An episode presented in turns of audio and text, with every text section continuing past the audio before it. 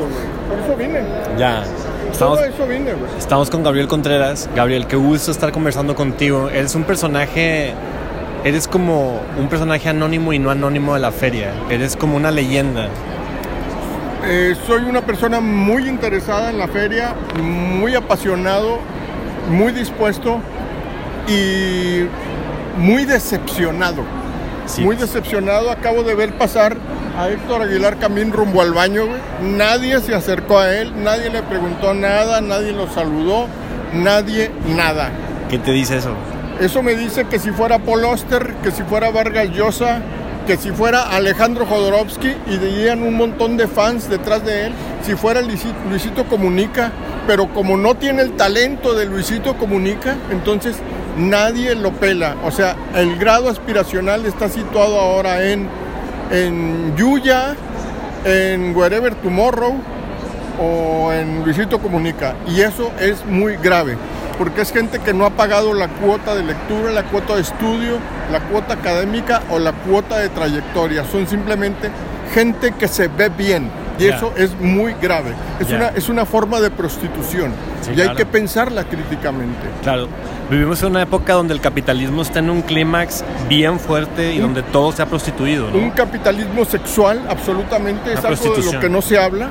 En la Cámara de Diputados se acaba de, una diputada acaba de decir, yo soy prostituta, Yo yo puta". ejerzo la prostitución, soy una puta, ese es mi oficio y deben de tomarlo en serio. Eso es muy grave. ¿Cómo, si ella es una puta, cómo llegó allí? ¿Cómo es que nos representa una puta? Y no es que yo esté en contra de que existan las putas. Lo que estoy en contra es de que a nuestra población la represente una puta. Estamos normalizando muchas cosas que el capitalismo nos ha hecho normalizar. La última edición eh, presencial de la Feria Internacional del Libro de Monterrey 2019. fue protagonizada por Luna Bella. Claro. Allí fue donde yo tuve grietas muy importantes dentro de mi mente Ajá. con la Feria Internacional del Libro y se lo dije a Armando y lo dije públicamente.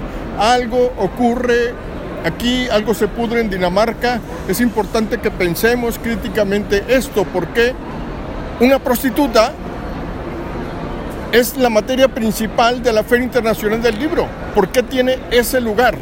¿Cómo se lo ganó? Claro. Esto es serio, o sea, el capitalismo sexual existe y es algo que nosotros tenemos que analizar. Pero también Con el barajas en capitalismo, la mano. el capitalismo que explota, el También capitalismo... el capitalismo de los compadres, el capitalismo de los amigos. Pero deja tú eso, más grave es el capitalismo que te dice, ¿sabes qué? No me importa lo que seas, que tienes adentro, cuánto dinero traes. Ah, no tienes, entonces no vales, adiós. Entonces, toda esa cuota que dices, no importa, ¿no?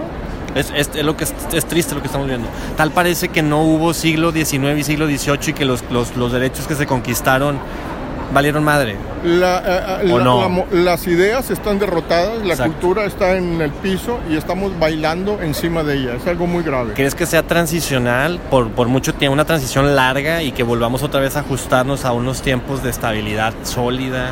Durante mucho tiempo los libros se imprimieron sobre piedra, se imprimieron sobre madera, se imprimieron sobre seda, se imprimieron sobre tela y ya en un momento muy tardío se empezaron a imprimir sobre papel. Pero hoy los libros se imprimen en la pantalla y allí es donde nosotros tendríamos que buscar un fortalecimiento de la cultura. En lugar de rechazarla, en lugar de golpearla, en lugar de, de extrañarnos, tendríamos que abordarla, tomar ese cielo por asalto y decir, cultura digital, aquí estoy y esto es lo que yo planteo. Claro. Eso es lo que nos ha faltado. Nosotros tendríamos que ser youtubers, nosotros tendríamos que estar en TikTok, nosotros tendríamos que estar en todas las redes de manera simultánea y adaptarnos al lenguaje de las redes. Es algo que no se ha aprendido. Como que se ve extraño lo que estás diciendo inclusive, ¿no? O sea, no, no, no, no. extraño. Yo soy un joven que tiene, soy un joven de muchos años, tengo muchos años de ser joven y creo que tenemos que actualizarnos rotundamente. Si tú no estás en Reddit, si tú no estás verdaderamente en las redes, entonces no estás. Ya. Y que como los expertos, los que estudiamos para esto y los que hemos estado mucho tiempo sudando en los medios de comunicación, en un ir y venir, estamos siendo rezagados un poco, ¿no? Estamos siendo rezagados y no, tenemos un privilegio. O sea, cuando se cae la red, la radio sigue funcionando. Pues sí. Eso es algo muy importante. Y en las grandes rancherías, allá en la sierra oaxaqueña, eh, en las eh, selvas de Quintana Roo, la radio llega aunque la red no llegue. O sea, sí tenemos un factor de privilegio, pero no hemos sabido explotarlo, ensancharlo, trabajar verdaderamente a través de la onda corta. Eso es muy importante. Claro. ¿Es un victimismo, es, es, una posición de victimismo o es una posición de queja o es una posición de análisis? ¿En qué posición estamos? Es un, tendríamos que estar, o sea, eh, estamos en una posición difícil, estamos siendo desquebrajados por las redes, pero nosotros tendríamos que responder activamente y tendríamos que responder de una manera constructiva. Okay. O sea, fabricando un discurso para las redes sociales, aprovechando el, el, lugar de privilegio que tenemos y tratando de ir más allá de donde estamos actualmente, esforzándonos, estudiando día y noche para desarrollar nuestro, nuestro discurso y trabajar a nivel del micro mensaje. Claro. O sea, nosotros tenemos que estar en el microtexto, en, eh, tendríamos que estar en la comunicación de 20 segundos, tendríamos que hacer te, tendríamos que hacer materiales, podcast de 5 segundos si es necesario y no lo estamos haciendo. La inmediatez en la comunicación, ese es también un mito, ¿no crees? O sea, todo el mundo cree que es inmediato, pero en realidad, ¿por qué entonces seguimos viendo contenidos largos si te interesa? Sí, o sea, es que hay cosas, por ejemplo, la, la filosofía de Lipovetsky que no, no, se puede estudiar rápidamente. O sea, claro. La filosofía de Lipovetsky tienes que escucharla con calma o no entender nada, ¿no? Claro. Eres psicólogo de profesión. Soy psicólogo, sí, Egresado a la autónoma. mis estudios en, en ciencias de la, de la comunicación en Europa, pero nada más. Ya, pero ¿estudiaste psicología? Sí, esa es mi, mi, profesión original. Ok, o sea, estudiaste licenciado en, en licenciado en psicología en la Autónoma sí, Nuevo León. Sí. Y luego te estudiaste comunicación.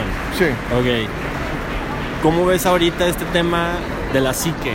Es decir, el impacto neuronal que estamos teniendo, el estímulo neuronal que estamos teniendo todos actualmente en, en esta existencia, en esta vida. Si viste Dahmer, entonces entiendes perfectamente que todo está en la mente. Sea, Dahmer es un personaje absolutamente perturbado. Jeff, ¿te refieres sí, a Jeff? Sí, a Jeffrey Dahmer. ¿Por qué? Porque toda, toda eh, la estructura familiar, eso somos nosotros. Somos un reflejo de la herencia de nuestro padre, nuestra madre, nuestros abuelos. Y si no entendemos eso, no entendemos nada. No es que Dahmer sea malvado, es que él viene de una estructura que crea el mal. Yo tengo como unos desde el 2019 terapeándome, uh -huh. entrando a la psique de lleno, sintiendo uh -huh. la vergüenza y sintiendo la mierda dentro y afuera, entendiendo muchas cosas que me han hecho cambiar y, y no sanar, si tú bueno, sí sanar tú, pero hacer lo que dicen los gringos, el reparenting, ¿no? El, el resignificar. Y una vez tú me dijiste algo muy interesante, que sembraste semilla en mi cabeza, que me dijiste, es que si tu tatarabuelo estaba loco, si tu bisabuelo estaba loco, tu abuelo estaba loco, tu papá está loco, tú vas a acabar esquizofrénico. Es, es natural. Es una cadena. Y, ¿no? es, y, es, algo que hay que asumir o hay que entender o hay que rechazar y destruir. Rechazar y destruir.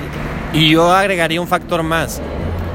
Te conviertes en un muro de contención, porque también estás luchando con una inercia que ya traes, una programación que traes en la cabeza. Claro, sí, sí. De, no, de, no de tu papá, de cinco generaciones atrás. O sea, ¿Cómo? todas las ideas de la genealogía de, de Alejandro Jodorowsky, aunque él las, las, asuma de una manera muy salvaje y muy desestructurada, Ajá. tienen mucho de verdad. Como ¿Cómo? el horóscopo, el horóscopo también es verdad a su manera. ¿El de Durango? Eh, no, el horóscopo en general, o sea, yeah. el horóscopo te dice, hoy tendrás un día difícil. Y tú cuando lo lees y dices, puta, tendré un día difícil, tu día se convierte en difícil. Ese se llama el síndrome de Border. Sí, pero, sí, se llama programación neurolingüística. Claro, güey, que no es lo mismo el horóscopo que la astrología. Y Carl Jung utilizaba mucho la astrología como una herramienta. De hecho, la astrología es la, la, la que le antecede a la psicología. De la astrología forma. es la que hace que una persona que nació el día 21 de marzo se lleve muy bien con otra persona que es de otra nacionalidad, de otro idioma, pero que nació también el 21 de marzo. Yeah. Eso es, existe. Tú eres Virgo y, y, los Virgos son una mente, hay poquitos Virgos en el planeta y son una mente muy compleja. Son Tiene, mentes extrañas. Eh, tienen un carácter de la chingada. Muy raras. Tienen un carácter de la chingada. Porque pero... Luis Borges es Virgo, Julio Cortázar es Virgo. Benny Barra es Virgo. Benny Barra es Virgo. Mucha gente. De hecho, gente rara. Eh, la mayoría de los, de los asesinos seriales son Virgo, Sagitario y Pisces. No puedo felicitarlos por eso. Pues obviamente no. Pero a lo que voy es que la mentalidad de un Virgo, estar cinco minutos en la cabeza de un Virgo ha de ser tormentoso para cualquiera que no es Virgo. No se lo recomiendo a nadie, no. Ya. ¿Qué le dirías al Gabriel Contreras de hace unos años? De hace unos cinco. Es más, te la pongo más fácil. ¿Qué le dirías al Gabriel Contreras de el fin de semana pasado? Eh, que debe echarle entusiasmo, que, eh, que la edad no existe, que el tiempo es un concepto y que si no fuera así, entonces ¿cómo es que los gatos se hacen más viejos que nosotros y las tortugas menos viejas? Claro. Eso, ¿no? Es algo muy extraño. Realmente el tiempo es, es un acuerdo. Es algo Es, ilusorio. es algo parecido al sistema electoral. Es, es como una, una ilusión que le hemos dado mucho caso, como el dinero. Sí, sí, claro, sí, sí. Es como el norte. O sea, ese es el norte. ¿Por qué? No sé, porque yo digo y porque todos acordamos que ese es el norte. ¿no? ¿Y milenio? ¿Qué es el milenio? El, el milenio es un acuerdo nada más. Si tú le preguntas a una araña qué es el milenio, no te va a responder. Claro, O tal vez te responde que el milenio es otra cosa que nosotros que para nosotros no es. claro.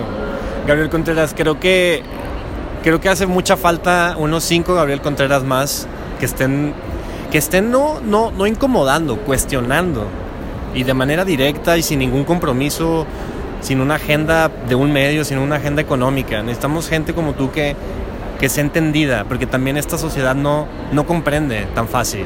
¿no? Yo no soy una víctima, yo vivo muy a gusto, vivo muy tranquilo, no, no puedo quejarme. Eh, tengo lo que me he ganado y he perdido lo que, lo que he, he- llegado a perder por mi propio pie. Ya. También, sí. ya. Pero no, no me siento marginado en ningún momento, me siento privilegiado. Ya. Desde el momento en que llego a la feria y, y les digo mi nombre y dicen, no, ya te conozco, ya estoy del otro lado porque no sé quién es esa muchacha que me dijo eso.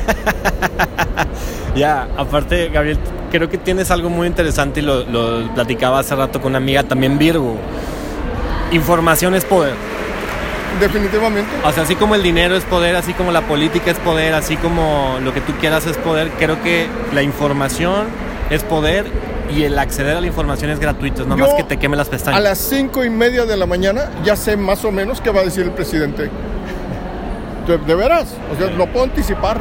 Y eso es muy importante. O sea, a mí no me sorprende nada de lo que dice el presidente, como no me sorprende que el fresa viva como un verdadero fresa y que sea más poderoso que el punto más alto del poder de cara cortada, que los capos mexicanos sean más poderosos que, es- que esos héroes de ficción. Ahorita que mencionas al presidente, y ya casi para finalizar, eh, ¿opinas, votaste por la 4T? No, yo nunca he votado. Nunca has votado. No, he colaborado en la, en el- la Comisión Estatal Electoral, he promovido el voto de muchísimos modos. Pero nunca has votado. nunca he votado, no. Ya. ¿Qué, qué opinas de esta de la 4T y del show, de la merc- del mercantilismo electoral, del mercantilismo político? La 4T es el narco. ¿Ok? Eso es todo, no hay mucho más que moverle. Es el narco. O sea, la 4T es el poder del Chapo Guzmán sobre México. Ok. Ya. Muy fuerte lo que estás diciendo. Pero es real. Ya. ¿Y la militarización del país? Eso refrenda, eso subraya ese hecho. Porque el ejército mexicano no es lo que se dice. El ejército mexicano es lo que el ejército hace. Los discursos no importan, importa lo que hacen. ¿Es lo mismo la Sedena que la CEMAR? Hay una fuerza represiva que cuenta con un monopolio. Ese monopolio es del Estado. Todos los aparatos del Estado responden a una misma lógica. Todos, desde, desde el DIF, el IMSS, el ISTE, la SEDENA, la policía local, etc. Sin jugar la alberga, eh, yo, ¿qué le dirías a la Sedena si nos estuviera escuchando en este teléfono? Los saludo y creo que han hecho muy bien su trabajo. Su objetivo era apoderarse del país y lo han logrado. Lo han conseguido. Gabriel Gutiérrez, muchas gracias por esta conversación. Esperamos pronto tenerte en Radio Dem Gracias a ti. y, y verte en el 2023, en octubre del 2023. Aquí andaremos.